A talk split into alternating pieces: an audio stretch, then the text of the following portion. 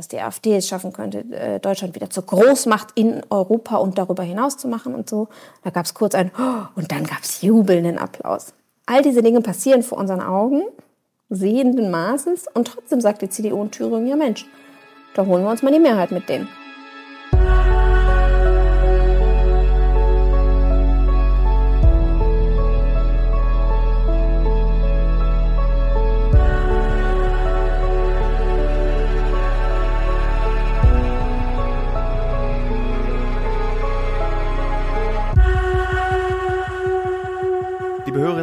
Herzlich willkommen zu einer neuen Folge von Alles muss raus. Ich weiß, ihr habt in den letzten drei Wochen das Gefühl, dass ich so eine gewisse Grauseligkeitsreihe gestartet habe, in dem ich immer und immer wieder über die AfD spreche, über die Politik in Deutschland, in, über das Lebensgefühl in diesem Land, das sich äh, nicht nur für Minderheiten gerade ändert. Und in der letzten Woche ist etwas passiert im Bundesland Thüringen. Dort wurde ein Gesetz ähm, auf Landesebene mit Hilfe der AfD durchgesetzt. Ähm, über dieses Gesetz möchte ich heute nicht sprechen. Meine Gesprächspartnerin Ann-Kathrin Müller ist Redakteurin für den Spiegel. Sie ist Spezialistin oder sie kennt sich gut aus mit der AfD, mit Desinformation. Das ist so ihr Spezialgebiet, über das sie schreibt. Und sie hat einen Kommentar auch auf Spiegel Online geschrieben und zwar über diese Brandmauer. Ich möchte heute mit ihr, schön, dass du da bist, ähm, über diese Brandmauer sprechen und würde gerne wissen wollen, warum ist die wichtig? Warum muss man für die kämpfen? Und wenn man mal auf Twitter guckt, ist die gar nicht so wichtig, denn da sagen sehr viele Leute, die Brandmauer ist doch Quatsch, das ist irgendwie unnötiger Mist, das ist irgendwie so ein äh, linksgrün versiffter Begriff, der benutzt wird, um irgendwie eine demokratisch gewählte Partei aus dem politischen Alltagsleben in Deutschland zu entfernen. Also, vielen Dank, dass du da bist und mit mir darüber sprichst. Am, an einem Sonntag. Ja, hi. Genau, erste Frage äh, für dich. Was hat dich dazu bewegt, diesen Kommentar zur Brandmauer zu schreiben? Also warum hattest du das Gefühl, als Journalistin machst du jetzt einen Kommentar, also ein Meinungsstück ähm, zur Brandmauer?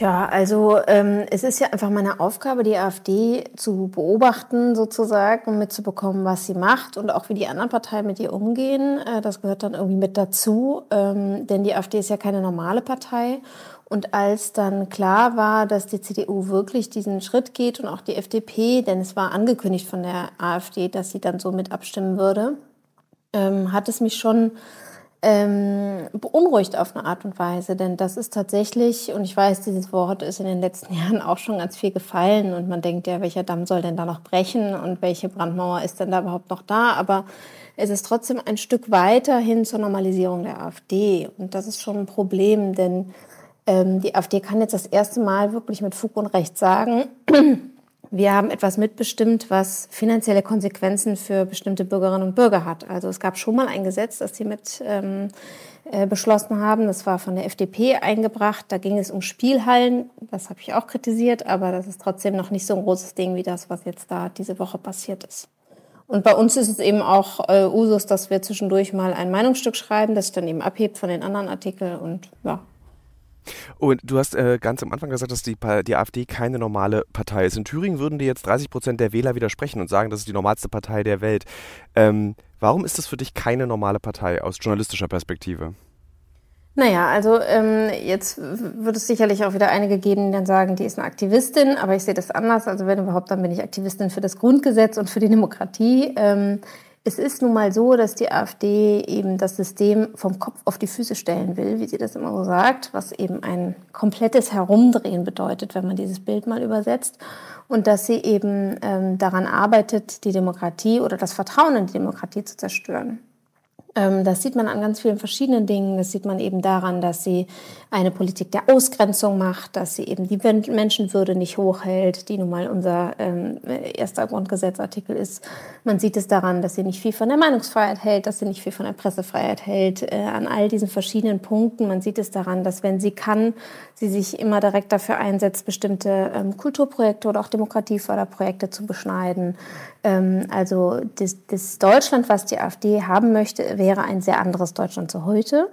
Und ähm, ich sehe äh, auch mit Erschrecken, dass immer mehr Leute, das zumindest laut Umfragen, das muss man ja auch nochmal dazu sagen, ähm, gut fänden, wenn sich das so ändert. Meistens Leute, die von diesen Veränderungen nicht wirklich betroffen wären, sondern die eben relativ äh, weiß, relativ männlich ähm, und äh, ja, sonstiges sind und davon profitieren würden, vielleicht in Teilen, obwohl man auch sagen muss, dass es sehr viele Widersprüche in den AfD-Programmen gibt und dass die AfD-Politik ähm, dieses Land auch in eine Wirtschaftskrise stürzen würde und ähnliches. Aber insofern ist es eben keine normale Partei, über die wir hier reden, sondern eine in großen Teilen rechtsextreme.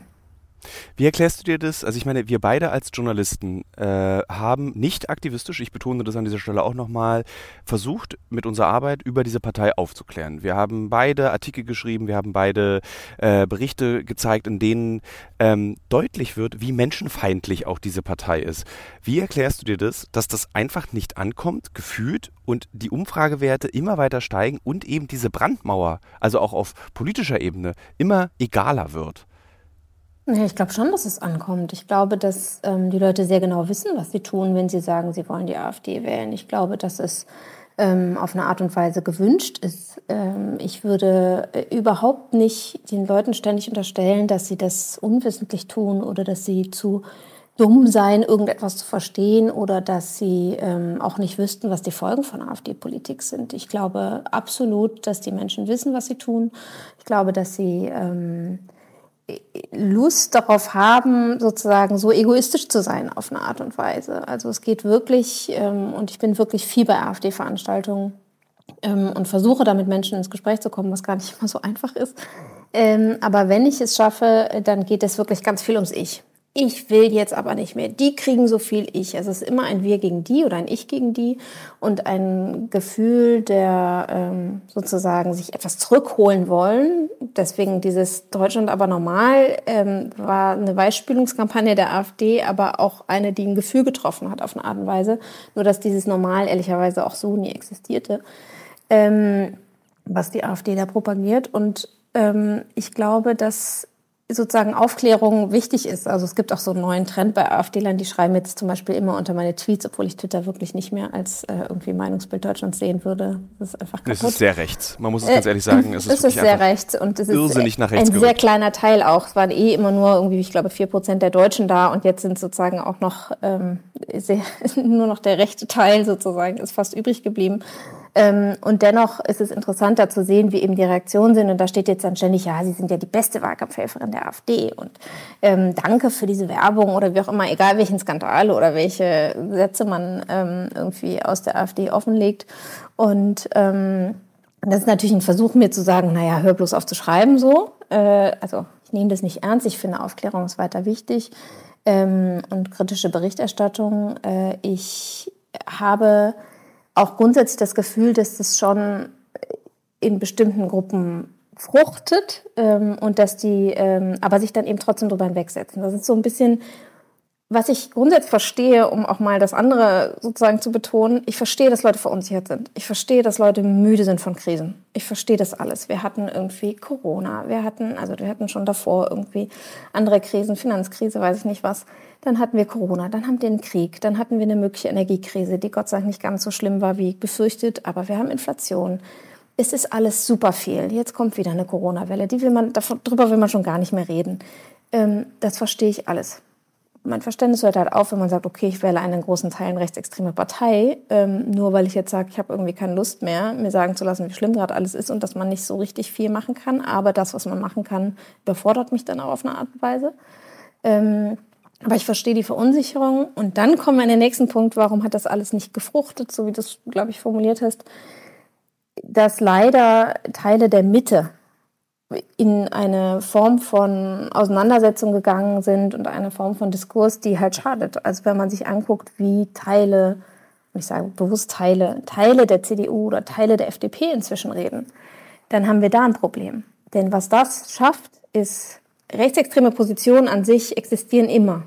Die werden aber dann mächtig und groß, wenn sie in Teilen in der Sprache oder in den Themen aufgegriffen werden. Und wenn sozusagen das nicht eben diese Brandmauer, von der wir sprachen, gibt, die eine klare Abgrenzung schafft. Und da ist es tatsächlich so, dass sich die ähm, CDU und auch Teile der FDP in den letzten Jahren einfach verändert haben. Und das ist, glaube ich, ein großes Problem. Wenn wir beide, also ich, ich klammere mich auch so persönlich so ein bisschen an diesen Begriff der Brandmauer, aber wenn man zum Beispiel mit Personen spricht wie Max Czolek, der dann eben sagt, äh, der auch Gast hier in diesem Podcast schon war, der dann eben sagt, ja, das überrascht ihn überhaupt nicht. Diese Umfragen, es überrascht ihn überhaupt nicht, dass Aiwanger solche Pamphlete schreiben kann äh, und dass die Reaktion geringer ausfällt, als hätte er mit äh, Meilen Flüge gebucht, die er eigentlich für den Bundestag, äh, Quatsch, für den Landtag äh, hätte benutzen sollen, äh, weil er sagt, eben Deutschland war schon immer rechts radikal rechtes Gedankengut hat in diesem Land immer Platz gefunden. Es kommt jetzt, wird jetzt nur wieder sichtbarer. Welche Rolle spielt dann eine Brandmauer? Also die hat ja dann überhaupt gar keinen Zweck. Ähm, also die Frage ist auch, also genau, grundsätzlich würde man erstmal sagen, eine Brandmauer ist dafür da, dass äh, jetzt so im, im Real Life sozusagen, dass ähm, ein Feuer nicht überschwappen kann vom einen Haus auf das andere und ehrlicherweise sogar Rauch ist. Also das Konzept einer Brandmauer ist auch, dass Rauch nicht mal rüberkommt. Also sozusagen die kleineren Ausläufer, sage ich jetzt mal, die ähm, auch Menschen verletzen. Also Rauch kann ja auch Menschen verletzen, aber es brennt halt noch nicht alles nieder. Ähm, und in der politischen Debatte ist es eben so, dass diese Brandmauer dafür sorgen soll, dass sozusagen rechts innerhalb des demokratischen Diskurs noch drin sein kann, aber rechtsextrem draußen ist, damit eben nicht die Demokratie anfackelt, damit eben nicht alles niederbrennt, was wir an demokratischen Werten aufgebaut haben. Und ähm, ich bin mit voll dabei zu sagen, war die Brandenmauer wirklich immer komplett da zum Abriegeln? Gab es die immer? Ehrlicherweise gab es sie in Kommunen schon lange nicht. Es gab sie auch zu Zeiten der Republikaner nicht immer, es gab sie auch zu Zeiten der DVDU nicht immer, der NPD nicht immer. Aber zumindest in den letzten Jahren, jetzt der Umgang mit der AfD, es wurden eben nicht Gesetze gemeinsam mit ihr beschlossen. Man hatte den Kemmerich-Moment, man hatte ganz viele Momente, man hatte vor allen Dingen in Kommunen leider, leider Zusammenarbeit, die eben auch zur Normalisierung beigetragen haben. Und es ist ehrlicherweise auch ein ganz interessanter Zusammenhang und sicher kein Zufall. Da, wo der erste Landrat und der erste Bürgermeister der AfD gewählt wurden. Das sind die beiden Wahlkreise, Landkreise, wo eben CDUler schon vor Jahren gesagt haben, ach, wollen wir die AfD wirklich so ausgrenzen? Also wo sozusagen CDUler, die man als demokratisch ansieht und ähm, die sozusagen so gelesen werden, sage ich jetzt mal so doof, sagen, ach, so schlimm. Also ja, der Höcke, der ist irgendwie, der ist irgendwie Nazi, aber so. Wenn man sieht, dass äh, Björn Höcke eben irgendwann mal ein Parteiausschlussverfahren bekommen sollte, das aber dann nicht gemacht wurde und er seine Macht immer weiter ausbauen konnte in der AfD. Das heißt, alle, die da noch drin sind in dieser Partei, natürlich ihm, der immer so als Galionsfigur gesehen wird, sozusagen beistehen. Und äh, da sieht man eben, dass die Brandmauer ähm, sozusagen auch sehr strategisch eingesetzt werden kann von manchen Politikern und Politikern. Und ähm, man sieht eben auch, dass, also ich würde zum Beispiel behaupten, der Fall Hubert Aiwanger wäre vor drei Jahren noch ganz anders ausgegangen. Bin ich mir ziemlich Bin sicher. Bin ich auch der festen Überzeugung.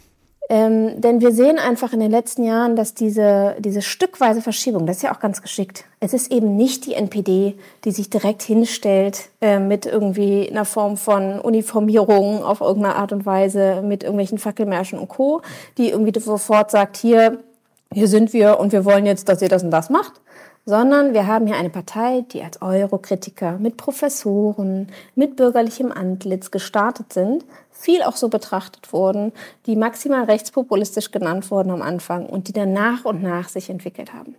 Die sich aber jetzt hinstellen und sagen, wir sind die spannendste Rechtspartei Europas, weil wir, wir, wir geben uns kein Feigenblatt mehr. Wir zeigen uns, wie wir sind und wir stehen dazu und wir wollen das. Und alle, die es anders sehen, die sind aus der Partei raus oder sind still. Und dann haben wir eben übrig sozusagen eine Partei, die über Jahre den Diskurs verschoben hat und die eben diese ganzen Sachen, die Aiwanger jetzt genutzt hat für sich, Schmutzkampagne, ist so lange her, das haben wir alle schon gesehen bei anderen AfD-Fällen. Und das ist eingesickert so ein bisschen in die Gesellschaft, dass man irgendwie sagt, ja, stimmt doch irgendwie. Und äh, warum eigentlich? Und diese Medien, also irgendwie, die haben doch auch eine Agenda und so. All diese kleinen Punkte, jeder für sich, gar nicht so schlimm sozusagen, aber alles zusammengenommen sorgt eben dafür, dass selbst ein antisemitisches Flugblatt heutzutage nicht dazu führt, okay, muss weg. Äh, oder keine Ahnung, äh, wenn man alles zusammennimmt, dann noch mit möglichem Hitlerbärtchen und irgendwie angeblichen Hitlergrüßen und irgendwie sonstigen Sprüchen, komischen Witzen und so weiter, all das, was dann ausgegraben wurde, nicht reicht. So, ich persönlich finde auch, wenn Hubert Aiwanger sich hingestellt hätte und gesagt hätte, okay, ich war wirklich ein hirnverbrannter Rechtsextremer in dem Alter. Ich habe leider diese Sachen gedacht. Ich habe mich davon aber meilenweit entfernt. Ich weiß, dass das ein Fehler war. Es tut mir leid, wenn ich damit heute noch Gefühle verletze oder dass ich damit heute Gefühle verletze. Das wäre eine richtige Entschuldigung. Nicht wenn, sondern das. Ähm, nicht so, wie er sich auch wieder entschuldigt hat. Ähm, und dann sagen würde, okay, und ich stifte jetzt noch dies und jenes an die Gedenkstätte, wäre das für mein Verständnis in Ordnung gewesen. Aber das hat er ja nicht mal gemacht. Und äh, da sieht man eben, dass sich wirklich was verschoben hat in Deutschland. Wie erklärst du dir das Selbstbewusstsein der, äh, der FDP und der CDU äh, auf äh, Landesebene und aber auch auf Bundesebene, dass ihnen schon nichts passieren wird, wenn sie mit der AfD zusammenarbeiten? Also das, wie, wie, woher nehmen die diesen Mut auch zu sagen, wir machen das jetzt einfach mal? Also wenn Sie das wirklich glauben sollten, dann wäre das, das die größte politische Müssen Dummheit. Sie ja. Äh, Müssen Sie ja, sonst würden Sie ja nicht mit denen arbeiten. Ja, vielleicht. Ähm, dann hören Sie der AfD nicht richtig zu. Also wenn man sich die Reden und nicht nur das, was dann sozusagen meistens als der schlimmste Satz rausgegriffen wird, sondern komplett anhört, dann gab es eine Zeit, wo die AfD, ähm, also sozusagen, es geht immer gegen die Grünen, aber eher als Lebensmodell und dann auch gegen die einzelnen Politikerinnen vor allen Dingen und Politiker. Und dann geht es aber im Kern auch vor allen Dingen gegen die FDP und die CDU. Die CDU als schon linkstotalitär, als irgendwie äh, Steigbügelhalter des Ökofaschismus, all diese Sachen fallen. Das heißt, natürlich ist es das Endziel der AfD, äh, dann alleine übrig zu bleiben. Also sie sagt ja den ganzen Tag nichts anderes, außer wir sind die Einzigen, die hier was retten können. Alle anderen Parteien machen Theater, sind irre. All diese Worte fallen. Von Idioten, Alice Weidel, von Tino Kopala, von wem auch ja. immer. Ja? Also muss man nicht nur Björn Höcke zuhören, da kann man auch allen anderen zuhören. Und das ist ja auch Teil, warum Rechtsextrem als Definition sehr gut passt dann eben für einen großen Teil dieser Partei, weil eben dieses Erklären von wir sind die Einzigen, die euch retten können, die den Untergang des Landes noch aufhalten, das ist ja Teil des Rechtsextremen. Also wir gegen die und wir sind die einzigen, die Schutzpatronen sozusagen. Und alle anderen Parteien machen alles schlimm. Deswegen kann man dann mal Verständnis äußern für den Hubert Aiwanger, aber grundsätzlich sind die Freien Wähler natürlich auch Teil dessen, weil die helfen ja dem Söder und so. Also dieses Ganze, es spielt, egal in welche Äußerung, spielt es rein. Und ich verstehe das wirklich, also ich verstehe vielerlei da nicht. Ich, ich hätte auch wirklich gerne, dass mir jemand aus der CDU zum Beispiel mal erklärt, was die Taktik sein soll. Ja, also auch an dem, wenn dann Friedrich Merz von der Alternative für, mit Substanz redet, ähm, wenn dieses Ganze, kann man jetzt mit denen kommunal zusammenarbeiten oder nicht und so. Ich verstehe es wirklich nicht, denn es ist sehr einfach, es ist durch Studien bewiesen und es ist auch total logisch, wenn man sozusagen das Original kopiert also wenn man eine ähnliche Aussage trifft für die AfD, dann sagen die Leute doch, Moment mal, das sagt die AfD doch schon seit drei Jahren oder seit fünf Jahren oder schon immer. Dann wäre ich doch die, dann hatten die ja doch recht. Dann sagt man doch nicht, ach, ich nehme jetzt die abgeschwächte Reform. Sondern dann nimmt man ja das Original, wenn man dieser These anhängt. Also ich verstehe es auch leider nicht. Würdest du sagen, dass äh, Aiwanger, Thüringen, äh, Friedrich Merz, aber auch Söder Symptome der verschwindenden Brandmauer sind. Also dass der Rauch jetzt doch langsam durchkommt. Würdest, oder sagst du, diese Brandmauer, die steht? Nein, die steht nicht. Die ist, ich, also ich glaube, das Letzte, was wir noch haben, sind so ein paar Feuerlöscher, die im Raum stehen. So habe ich es, glaube ich, auch geschrieben. Ähm, ja. Für, für eine richtige Koalition. Aber ich weiß nicht, ob die nach den Landtagswahlen noch steht. Ich hätte es bis vor ein paar Monaten noch gesagt, dass ich auch nicht mir vorstellen kann, dass 2024 da eine Koalition entsteht. Vielleicht ist es auch am Ende ähm, nur eine, eine ähm, Tolerierung einer Minderheitenregierung sozusagen. Ähm, aber die Brandmauer, die gibt es nur noch in Teilen der CDU. So, wenn, also da gibt es ja auch Gegenwind. Es gibt ja auch Gegenwind für Friedrich Merz Aussagen. Es gibt Gegenwind jetzt zu der Entscheidung in Thüringen. Da gibt es mächtige Menschen in der CDU, die sagen, so geht es nicht, so hätten wir das nicht entscheiden sollen. Und die CDU-Zentrale soll da mehr gegenreden. Ähm, aber auch da, also was ist die Konsequenz? Ja, also deswegen die, die Brandmauer, also der Rauch kommt rüber, das ja. Feuer äh, sozusagen, wenn man jetzt mal das, das Endgame nimmt, äh, das wäre eine Koalition, da ist sie noch da, aber wie lange noch? Ich habe in den letzten Tagen mit mehreren Kolleginnen und Kollegen aus unserer Branche, Journalistinnen, äh, Journalisten und Journalistinnen gesprochen und einige haben zu mir gesagt, Thilo, du bist zu alarmistisch. Also ich habe eine Kolumne auch für die Berliner Zeitung geschrieben, dass, ich, dass mich das alles sehr besorgt, was, was ich gerade beobachte und dass es mir so ein bisschen auch leider vorkommt wie das, was ich im Geschichtsunterricht hatte. Also diese Mechanismen sind ähnliche, das Verschieben der Sprache, das Verrohen auch der Sprache, das jetzt nicht nur noch im theoretischen Diskurs stattfindet, sondern wirklich sichtbar in den Medien stattfindet. Also wenn Alice Weidel in ihren Sonntagsinter äh, Sommerinterviews so redet, wie sie redet, ist es eine absolut verrohte Sprache. Jedenfalls, mir wurde gesagt, ich sei äh, zu alarmistisch, man müsse doch der deutschen Demokratie vertrauen. Und die ist doch stabil, die steht auf beiden Beinen. Äh, steht sie das? Du als Beobachterin, die noch genauer hinguckt als ich?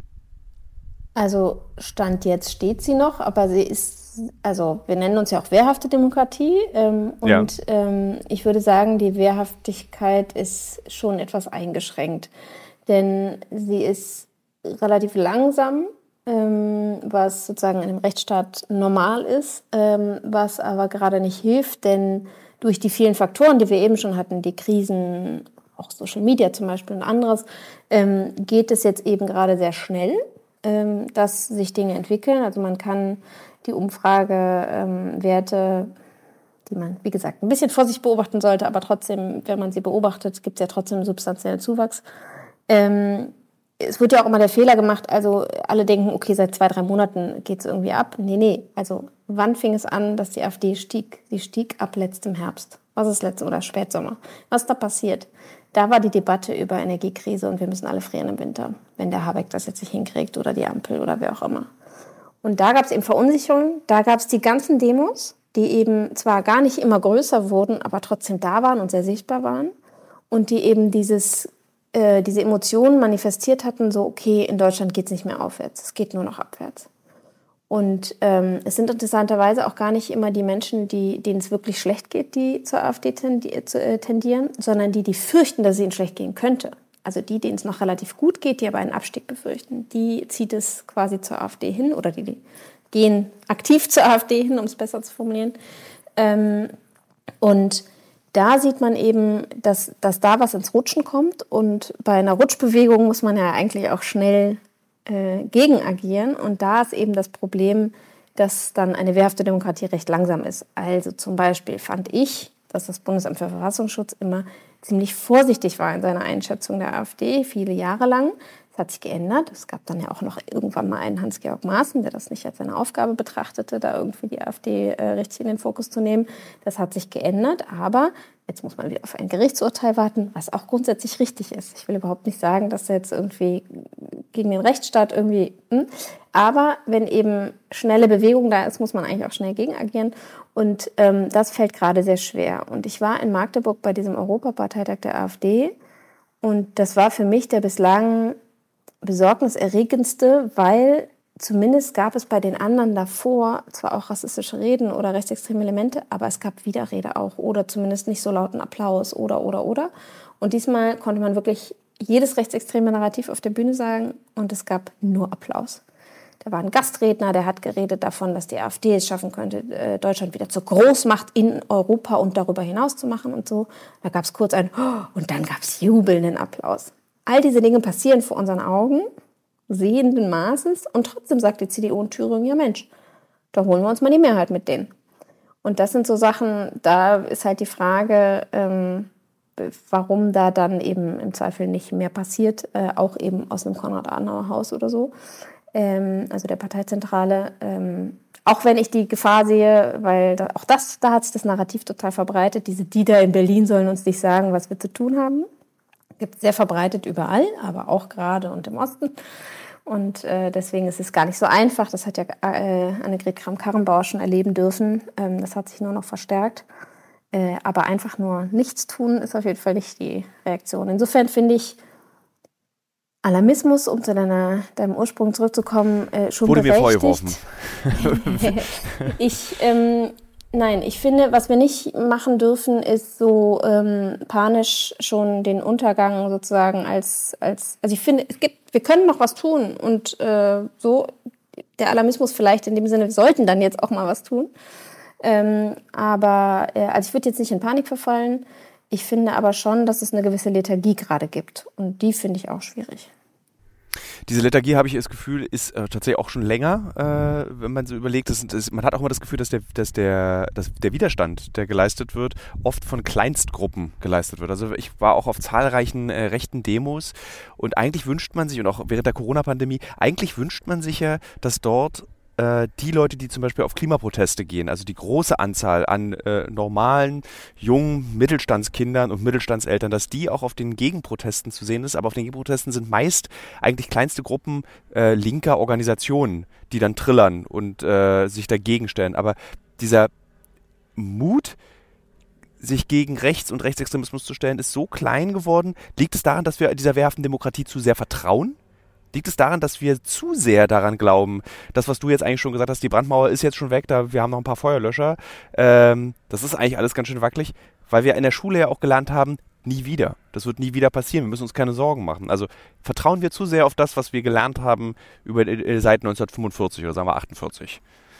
Mm, ich habe eher die, das Gefühl, dass es eine Form von Überforderung ist. Es gibt gerade zu viele Konflikte, für die man sich einsetzen könnte und die einem wichtig sind. Also dass man dann eben also es gibt viel die Haltung so, okay, die Klimakrise wird uns eh sonst alle umbringen, wenn wir dagegen nichts machen, also machen wir das. Mit der wenigen Zeit, die man hat, Freizeit wie auch immer, die verbringt man dann eben, keine Ahnung, als Parents for Future oder äh, als äh, Fridays for Future oder wo auch immer. Ähm, und dass man eben nicht sieht, dass das sozusagen parallel ist. Ähm, also dass man eben auf eine Art und Weise gleichzeitig gegen sozusagen Faschismus, gegen Klimakrise, gegen sexualisierte Gewalt, wie auch immer, einbringen sollte. Ähm, und dass, dass das eben, also es ist ja grundsätzlich gut, wenn Leute sich dafür einsetzen, dass eben äh, gegen die Klimakrise mehr gemacht wird. Äh, nur wenn in den nächsten Jahren dann eben eine extrem rechte Regierung in Deutschland was zu sagen hat, dann werden eh alle Klimaschutzmaßnahmen erstmal eingestampft und dann haben wir noch ein viel drängeres Problem. Deswegen ist vielleicht auch wichtig als Teil des, äh, also die, die du gerade erwähnt hast sozusagen, ähm, dass die sich auch dagegen äh, einbringen. Ich habe aber das Gefühl, dass das grundsätzlich passiert. Vielleicht nicht, dass die dann alle bei den Demos auftauchen, aber dass sie das Thema schon sehen. Ähm, ich kann auch verstehen, also ich meine, die Leute haben ja auch nicht unendlich Zeit. Die können ja jetzt nicht sagen, ich gehe jetzt irgendwie zu vier verschiedenen Demos die Woche. So. Insofern verstehe ich eine gewisse äh, Zersplitterung. Ähm, aber die, die Sorge sozusagen, also ich glaube, das durchzudenken, was passieren würde, wenn die AfD regiert, und zwar nicht im Sinne der AfD, uh, dann passiert äh, das und das und das, sondern was könnte das für, für Konsequenzen haben, ähm, wäre ganz sinnvoll. Andererseits verstehe ich auch, ähm, und auch das ist ja ein, ein Erfolg in Anführungszeichen der AfD, der ähm, politische Diskurs und auch die, die Bedrohungslage haben sich ja einfach verändert und verschärft. Ähm, also wenn du sagst, fehlt den Leuten den Mut, ich kann schon auch verstehen, wenn Leute, die äh, vielleicht ihre Kinder mitnehmen wollen zur Demo, weil sie es sonst gar nicht schaffen, ähm, dass die sich jetzt vielleicht nicht irgendwie zum Gegenprotest ähm, bei einer AfD-Veranstaltung stellen, weil sie werden da irgendwie abgefilmt und äh, im Zweifel kriegen sie irgendwie, äh, gerade wenn sie in einer kleinen Kommune wohnen, irgendwie zu Hause Besuch. Und das ist schlimm, dass es überhaupt so weit gekommen ist. Ne? Ähm, also ich meine, Bedrohungen erleben eben nicht nur Politikerinnen und Politiker oder Journalistinnen und Journalisten. Ähm, das ist einfach ein, ein relevanter Teil und auch deswegen ist es so fatal, wenn dann eben die Brandmauer nicht steht, ähm, weil man eben dem demokratischen Diskurs insgesamt schadet. Wie, beide bericht, wie berichten wir beide weiter in Zukunft über die AfD? Also ich habe zum Beispiel in der Vergangenheit immer versucht zu vermeiden, ganz konkret die Zitate zu wiederholen, weil das ist ja letztendlich auch gewünscht, dass man eben das und dieses und jenes immer wieder sagt, damit es auch sich verbreitet. Aber ähm, wie macht man es denn nun richtig? Ich bin, ich bin, ich bin so richtig unsicher. Also so, weil ich, wenn ich Recherchen vorbereite, denke ich so, krass, darüber kann ich, will ich nicht berichten, weil ich es auch nicht äh, multiplizieren möchte, weil es ja dann doch vielleicht noch jemanden erreicht. Darüber will ich nicht schreiben, darüber will ich keinen Podcast machen. Aber was ist dein, was ist dein, dein Vorschlag da oder wie gehst du das an? Also ich würde sagen, relevante Zitate kann man ruhig wiederholen im Sinne von relevant eben nicht nur deren Narrativ, sondern was eben etwas aussagt, wenn man es einordnet. Also wenn eben irgendein Funktionär sagt, äh, so wie ich glaube es war Alice Weidel letztens irgendwie so, äh, wir werden nur von Irren regiert, dann kann man das schon mal zitieren, um zu sagen, okay, übrigens, das sagt hier die Vorsitzende, die sagt das über alle anderen Politiker, die sind laut ihr alle psychisch krank und äh, sie will damit erreichen, dass die Leute Zweifel haben und äh, kein, kein Vertrauen mehr. Und übrigens ist es auch Teil wenn man sich Rechtsextremismus-Definitionen anguckt, ähm, wo das eben äh, mit reinspielt. So, äh, wenn diese Einordnung stattfindet, finde ich das okay. Ich finde auch grundsätzlich, also warum eigentlich verunsichern lassen? Lasst uns doch einfach unseren Job weitermachen. Ähm, unser Job ist es, und zwar egal bei welcher Partei, Informationen zu filtern, was ist relevant, und dann einzuordnen, zu kontextualisieren. Also, wo wurde das gesagt? Warum wurde das gesagt? Was wird damit bezweckt?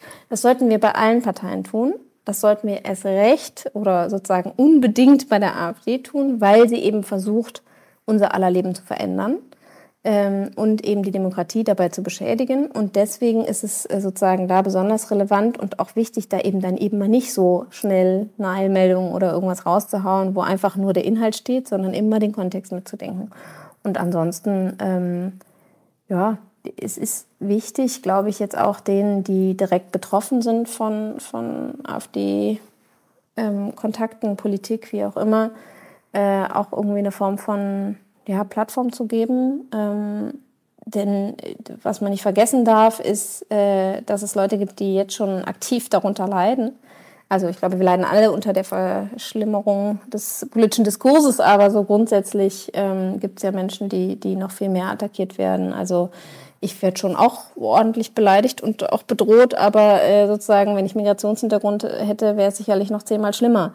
Ähm, und äh, genauso geht's ja irgendwie Politikerinnen äh, mit Migrationshintergrund geht's noch mal schlimmer als Politikerinnen im Generellen und so. Also da eben auch drauf zu achten dass, dass es Menschen gibt, die das schon viel mehr trifft und dass es eben nicht bei manchen nur der, ich sag jetzt mal, der nervige Onkel am, am Weihnachtstisch ist, ja, wo man sich das irgendwie ein, zweimal mehr anhört und dann sagt immer, man, Es ist immer der Onkel. Es ist ja, immer der das Onkel. ist das beliebteste Beispiel. Ich nehme das ja. jetzt auch so generisch äh, äh, und, und äh, nutze das einfach äh, und rede nicht von, von meinen Familienmitgliedern. Ähm, es ist es gibt einfach Leute, die sind davon aktiv betroffen ähm, und äh, da denen auch, also ich habe noch nie so viel wie, ich mache das jetzt seit viereinhalb Jahren AfD als Thema und ich habe noch nie so viele besorgte Nachrichten bekommen. Also mir wird nicht unbedingt Alarmismus vorgeworfen, ich kriege eher das andere mit, dass sich Leute wirklich Sorgen machen. Ähm, ich habe noch nie so viel ähm, Fragen bekommen, was kann man denn machen? Und ich habe noch nie so viel ähm, ja auch äh, bei uns in der Familie ist das und das, was soll ich, also wie, wie kann ich damit umgehen und wer braucht jetzt eigentlich wirklich Unterstützung und so. Und man kann nur bei der Grundregel bleiben, wenn man menschenfeindliche Dinge hört, egal in welcher Auslegung, ähm, muss man was sagen, ähm, weil sie sich sonst verbreiten. Und das ist eigentlich auch egal, ob das jetzt ein AfD-Sympathisant oder sonst wer sagt, ja. Ähm, und ich glaube, das ist der einzige Weg, wie wir irgendwie äh, demokratisch aus der, aus der Nummer rauskommen, sozusagen. Wer sind deiner Meinung nach die Mäuerinnen, ich glaube, das Wort gibt es nicht, und Maurer dieser Brandmauer? Hm. Und wie kriegen wir die wieder stabil, rauchundurchlässig und die Flammen lodern nicht mehr rüber? Äh, tatsächlich glaube ich als allererstes Grund, also jeder Einzelne, also die, die Sorge und auch das ist interessant, ja, also das Gefühl ist, es ist schon so weit, wir können als Einzelne gar nichts mehr tun. Ähm, und ich glaube, jeder Einzelne kann was tun, indem er eben privat widerspricht äh, und auch dem, keine Ahnung, mit wem auch immer er vor 20 Jahren in der Schule war, wenn er bei Facebook, weiß man das noch nutzt, äh, irgendwie sieht, dass der komische Sachen kommentiert, dann da irgendwas ähm, äh, drunter schreibt und sagt, ey, jetzt chill mal oder wie auch immer, so muss das sein und das ist doch jetzt schon ein bisschen übertrieben und so und da in irgendeine Form von, von ähm, Dialog gehen. Und wenn der Dialog nicht funktioniert, ist dann tatsächlich, das zeigen zumindest alle Studien, äh, ich hätte es gern auch anders, aber ist Ausgrenzung der einzige Weg. Ähm, und äh, Ausgrenzung bedeutet dann eben zu sagen, nee, sorry, also mit diesen Positionen hier will ich nichts mehr mit dir zu tun haben. Ähm, oder auch eben im politischen Sinne gedacht, ja. Also dass dann eben man nicht sagt, ach, der eine, der ist schon okay und ja, der ist zwar auch im Thüringer Landesverband und damit halt irgendwie einer von den Höcke-Leuten, aber ich habe den jetzt noch nie einen Hitlergruß machen sehen und deswegen ist schon okay. Ähm, und auch diese Naivität irgendwie mal abzustellen. Es gibt, ich weiß nicht, ob das, ich glaube nicht, dass das was Deutsches ist, aber es begegnet mir einfach so viel dieser, diese Hoffnung immer, dass Leute nicht meinen, was sie sagen. Also das ist so ein bisschen, bei Donald Trump hat man auch den Fehler gemacht, so ja, der übertreibt halt ein bisschen oder der ist ein bisschen dumm oder wie auch immer. Nein, der wusste ganz genau, was er sagt. Er hat genau das versucht durchzusetzen als Präsident. Ähm, er würde es jetzt auch wieder tun, wenn er nochmal gewählt wird. Und wenn die AfD eben all diese Dinge äußert, die sie sagt und all dieses zum Beispiel, keine Ahnung, Björn Höcke sagt, Äh, Inklusion will er wieder abschaffen, weil ähm, gesunde Schulen, äh, also ges gesunde Gesellschaft haben gesunde Schulen, Inklusion will er abschaffen. Dann sagt er eben, Kinder mit Behinderungen sind für ihn krank und gehören nicht in das normale System. So, ja. Das zu übersetzen ist unsere Aufgabe und äh, das dann eben zu verbreiten in dem Sinne, dass wir es einfach berichten ähm, und dann eben zu sagen, okay, nee, sowas, das ist auch nicht gedeckt durch eine Behindertenrechtskonvention oder sonst was und das sind irgendwie die Menschenrechtsstandards, die wir haben wollen. Ähm, und dann ehrlicherweise, also Engagement, soziales Engagement hilft jedem. Also es gibt ganz viele Vereine, die ähm, sich wirklich äh, gut auskennen über demokratiepolitische Arbeit, die ähm, Präventionsarbeit machen, die ähm, gerade auch vielleicht möglicherweise leider von den äh, Sparmaßnahmen der Regierung getroffen sind, ähm, die vielleicht Spenden gebrauchen könnten, die ähm, sich freuen würden, wenn jemand irgendwie zwei Stunden die Woche sich einbringen könnte, was auch immer. Ähm, erlaube mir abschließend eine alarmistische Frage. Äh, den Beruf, den wir beide machen, ähm, als JournalistInnen, ist bedroht, wenn die AfD sehr viel Macht in Deutschland bekommt. Die Art und Weise, wie wir zumindest diesen Beruf machen. Es gibt Kollegen und Kolleginnen, die ihren Beruf auch im Sinne der rechten Sache gestalten können. Die dürfen, glaube ich, dann weitermachen. Spürst du das oder denkst du, das ist wirklich, das ist Quatsch? Darüber müssen wir uns keine Sorgen machen. Die Pressefreiheit, die steht äh, stabiler als die Brandmauer. Nee, die Pressefreiheit steht überhaupt nicht. Also äh, wenn das so weit kommt und die AfD ein entscheidender Machtfaktor ist, äh, dann haben wir große Probleme. Äh, und die Pressefreiheit. Und äh, also ich meine, ich persönlich, mir wurde schon gesagt, dass ich dann an der Laterne aufgeknüpft werde. Ah, ich auch. Das, das hat, dann hängen wir nebeneinander okay. an der Laterne. Ja, ja, genau. Bei mir war es jemand aus der AfD, äh, der, der auch die Menschen kennen würde, dem man das zutraut. ähm, davon ab, ähm, äh, jeder makabre Scherz zur Seite. Nein, das ist relevant und auch deswegen finde ich es so schräg, wenn dann eben, also man kann den öffentlich-rechtlichen Rundfunk kritisieren, man kann auch sagen, vielleicht sollten wir noch mal gucken, wie der gut aufgebaut ist, ob der nicht an der einen oder anderen Stelle sparen kann. Ja, ich bin jetzt gar nicht, sag, okay, alles ist da tipptopp. Ich ärgere mich auch über manche Programmentscheidungen oder wie auch immer. Aber ich habe halt nicht den Anspruch zu sagen, nur weil mir was nicht gefällt, will ich das so nicht.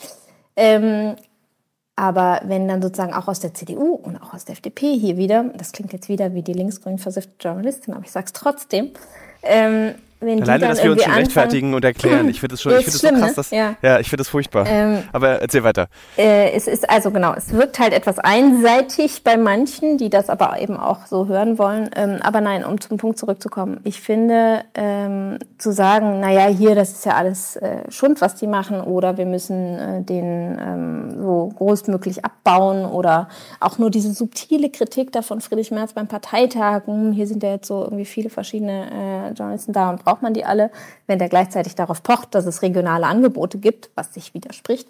Ähm, das ist schon, schon schwierig, das äh, immer alles über einen Kamm zu scheren. Okay. Ich danke dir, dass du mit mir an diesem letzten Sommersonntag, wahrscheinlich ist es der nicht der letzte Sommersonntag, sondern sagen wir ja seit drei Wochen geführt, das ist der, ja, äh, mit mir dieses Gespräch geführt hast ähm, und wünsche dir noch einen schönen Restsonntag. Und wir sprechen bestimmt nochmal wieder, bin ich mir ziemlich sicher. Gerne, danke dir für die Einladung.